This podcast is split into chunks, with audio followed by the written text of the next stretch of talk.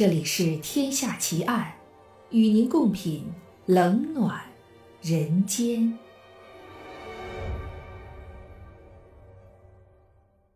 各位听友，大家好，我是暗夜无言。您现在收听到的是《天下奇案》。今天为您带来的案件是美女警察杀人奇案。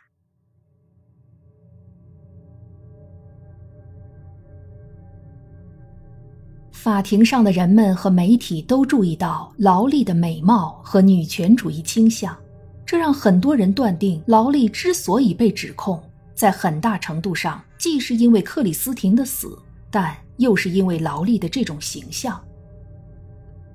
巡回法官迈克尔说：“这是我所见过的最大程度上依赖于间接证据的案件了，其中许多间接证据都可能不能认定他有罪。”但是从整体上看，陪审团只可能做出一种结论。法官所说的这种证据上的含混不清的例子之一，就是杀人凶器本身了。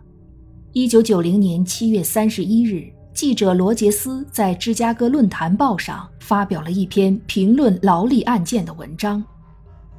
弹道测试的结果是，从弗雷德那里收缴上来，并在六月二十一日测试的那把枪。确实就是杀人凶器，但是在审判过程中，弗雷德和德尔菲都无法完全肯定，在法庭上出示给他们看的那把枪就是他们在案发当晚所见过的那把枪。这样的枪原本就是密尔沃基的警用手枪，所有配枪的警员都几乎拥有一模一样的型号。由五位男士和七位女士组成的陪审团讨论了三天半，最终认定劳力有罪，并在三月九日宣布了陪审团的判决：劳力被判处终身监禁。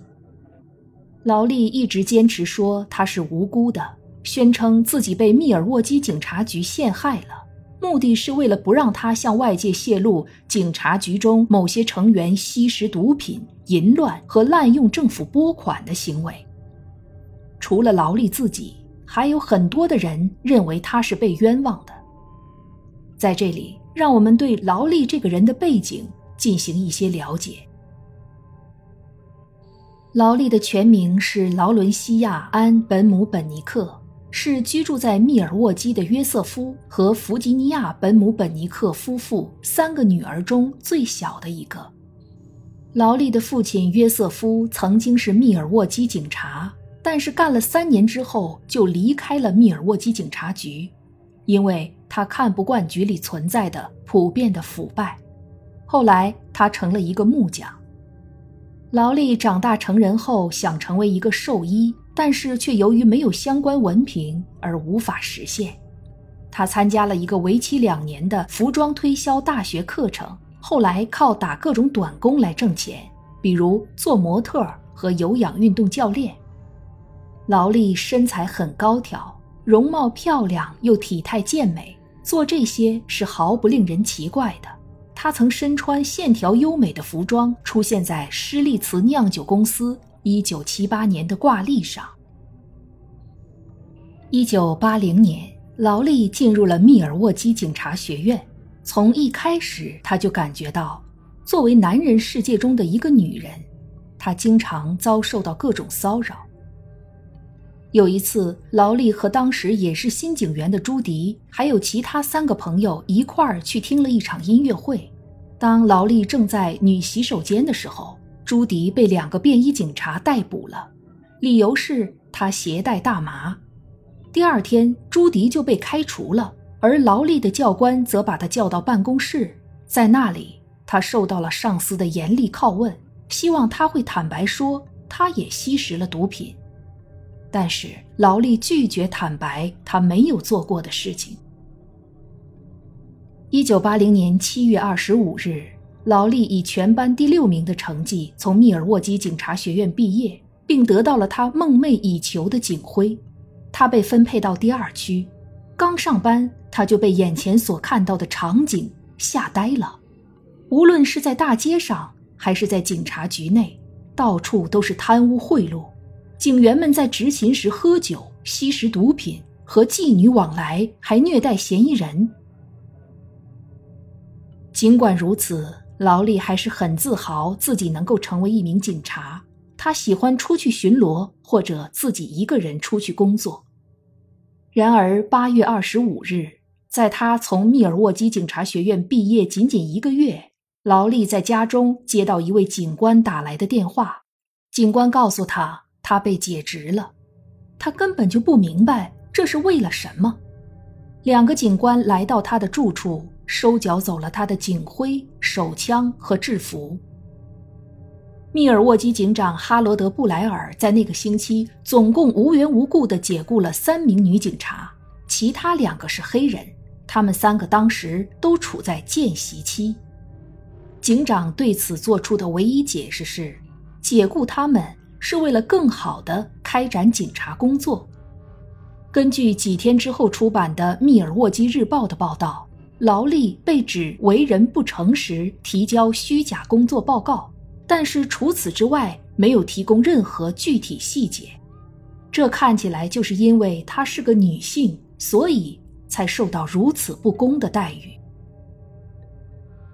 几个星期之后，当劳力终于有机会看到个人档案时，他发现朱迪在一份文件上签了字。那份文件说，在那天的音乐会上。劳力也吸食了大麻。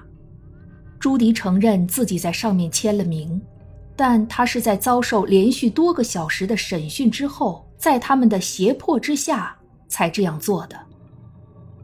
劳力和朱迪两人都对他们的被解雇提起了申诉，劳力也原谅了朱迪，并约定两人共同采取行动。在等候申诉结果的时候。由于急需用钱，劳力就在日内瓦湖花花公子俱乐部做了一名女侍者。她只在那里工作了几个星期，但是这份短期工作却进一步增强了她在外人心目中的混合形象：坚强的警察，美丽的性感尤物。实际上，公众心目中所看到的她和真实的她截然相反。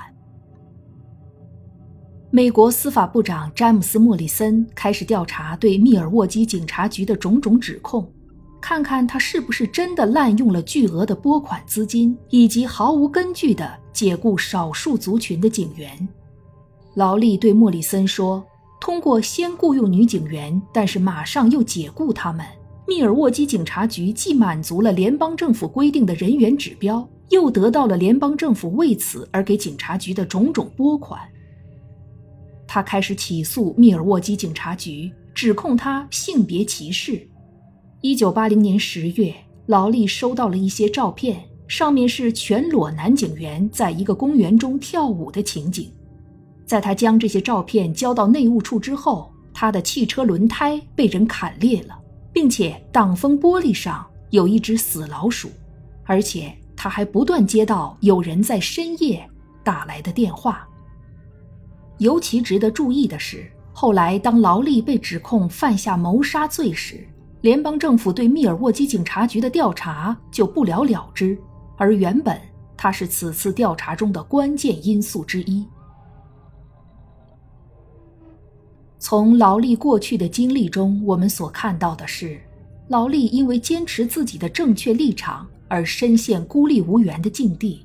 他认为警察应当符合更高的行为标准，这一切都使得他不大可能如此冷酷地杀死两个年幼孩子的母亲。接下来，我们再来看看被害人克里斯汀的情况。克里斯汀待在自己家中，周围是一片很安全的地区，这使得他成为暴力犯罪对象的危险性比较低。但是他曾经觉得。他好像被人跟踪了，而且这宗谋杀案的发展顺序似乎是不合逻辑的。为什么无名罪犯要先进入母亲克里斯汀的卧室，然后再去孩子们的房中，此后又回到克里斯汀的卧室来把他杀死呢？罪犯可能担心枪声会惊醒孩子们，因此不得不先对付他们，这可能是有道理的。但是本案中的情况。并非如此。假设说，当时罪犯突然袭击躺在床上的克里斯汀，并威胁他说，如果他惊醒孩子们的话，他就把孩子们杀了，从而迫使克里斯汀就范。接着，罪犯将克里斯汀捆绑起来。那么，这之后他为什么要将克里斯汀一个人活着留在卧室，而到孩子们的房间中去呢？这非常不符合逻辑。也看不出这样做的动机是什么。当罪犯离开克里斯汀的房间，克里斯汀应当会本着母亲的本性去保护他的两个孩子，至少他会在罪犯有机会勒死孩子之前发出尖叫，从而提醒他们。这不禁让人怀疑，现场应当还有另外一个罪犯。当其中一个罪犯走到孩子们的房间中去时，是另外一个罪犯在看着克里斯汀。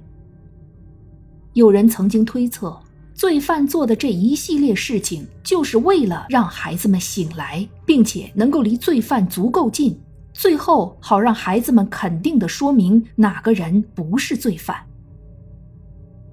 当然，在这一点上我们无法肯定，但这确实是对被害人被杀的奇怪过程的一种解释。从犯罪动机上来说，首先看起来这不大像是抢劫，而且我们也可以排除性犯罪的可能性，因为现场没有什么性犯罪证据，而且那个无名罪犯实际上一度离开了被害人，走到孩子们的房间中去了，因此这不是抢劫谋杀案，也不是强奸杀人案。那么克里斯汀为什么会死呢？又会是什么样的人？将他杀死的呢？首先要进入里面有三个人的房子中去，这是需要胆量的。这说明我们面对的罪犯是一个熟练潜入室内的人。现场没有发现什么强行闯入的痕迹，因此罪犯要么有钥匙，要么知道如何神不知鬼不觉地潜入屋内。如果罪犯有钥匙或者对屋子熟悉的话，那么他应该可能知道被害人曾经是一位警官的前妻，当时还是另一位警官的女友。他会想到被害人自己可能就有一把手枪。在这种情况下还要进入屋中，难道罪犯是个傻瓜吗？根据这宗案件对罪犯的危险程度以及这宗案件的作案方式来看，这个案件。不会是那种女性罪犯犯下的与个人原因有关的杀人案，可以很有把握地断定，劳力不大符合这里的行为特征，而且他也没有控方所称的那种犯罪动机。如果劳力如此冷血，能够为了钱而杀人，那么他肯定也会将两个孩子杀死，他可不想马上成为两个孩子的母亲。如果说劳力是出于贪婪这一动机而杀人的话，那么她的这种贪婪可能早就影响到了她与丈夫弗雷德的关系。我们可能会听到某些证人说，他们之间表面上看起来非常恩爱，实际上已经开始貌合神离了。因为劳力对失去了大房子感到不满，或者他们的金钱困境几乎毁了他们之间的感情。但是我们看到的实际情况。并非如此。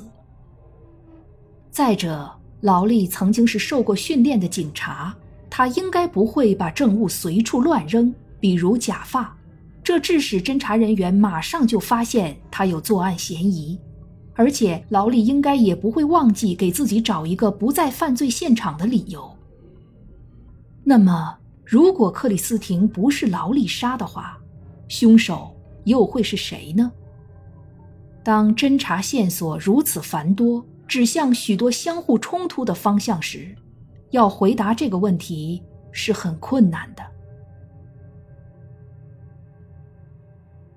劳力的故事并没有随着他被审判、被定罪、被监禁而终结。一九八三年，威斯康星州上诉法庭维持了有罪判决。四个月之后，劳力和弗雷德申请离婚。在一九八四年六月被正式准予离婚。在审判过程中，弗雷德对劳力很支持，并且为他准备了辩护基金。但是在上诉法院作出判决之后，弗雷德则说他开始相信劳力确实就是凶手。后来，劳力连续几年都努力争取案件重开审判，但是都没有成功。同时，他继续激发着公众的热情。据说有几个男子被劳力冲昏了头脑，或者说被他的美丽外表冲昏了头脑。其中一个人甚至还雇了一个已经坐牢的杀手，向警方坦白克里斯汀是他杀的，好让劳力能够离开监狱。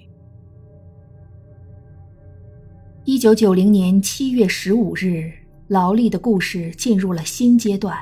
他从监狱洗衣房的一个小窗户爬了出来，和他同囚室的另一个囚犯的弟弟，他英俊的新男朋友多米尼克一起逃亡。劳力可能是想通过逃离监狱来获得一种正常的生活，但这一举动也让他轰动一时。这对情侣在到达加拿大的雷湾市三个月之后就被捕了，原因是美国最大通缉犯节目播出后，劳力在当地一家餐馆做女服务员的行踪被人举报了。有趣的是，劳力根据日内瓦公约的规定向加拿大政府申请难民资格。他说他在越来越多的证据证明他无罪的情况下，还不能重新获得审判。在支持劳力的力量和美国及加拿大当局之间发生了几次法律交锋之后，劳力最后被遣返回了密尔沃基。劳力的律师们提交了一份要求重新审判的动议，内容包括多个证人的口供。他们说，职业罪犯弗里德里克·霍伦伯格曾经告诉他们，是弗雷德给了他一万美元，让他去杀死克里斯汀的。可是霍伦伯格后来收回了他以前说过的话，之后不久就在1991年的一次未遂抢劫及绑架事件中自杀了。律师们还得到了两个法医病理学家的专家证言，他们说那把让劳力背上罪名的手枪的枪口和被害人身上的枪口印儿不一致，因此那支枪不可能是杀人凶器。可接下来的一个月中，代表政府的律师又出示了一份结论，却和前一种专家证词意见相反。可以看得出来的是，这种往来交锋证明了，在这个关键问题上的确存在着严重的分歧。一九九二年十二月，警方取消了劳力以前被定的罪，他获得了假释。但是。这起案件已经让劳力几乎破产，诉讼缠身，而且还有严重的健康问题，包括患上了丙型肝炎。不论是被人看作有罪还是无辜，劳力的整个生活都处在这个案件的阴影之中，而且这起案件创造了一个媒体及大众眼中的劳力的形象。这个形象并不是真正的劳力。让我们用多年以前劳力接受采访时所说过的话来结尾吧。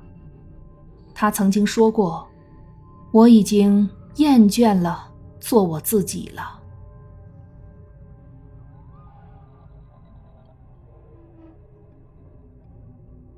这一集的《天下奇案》到这儿就结束了，感谢您的收听。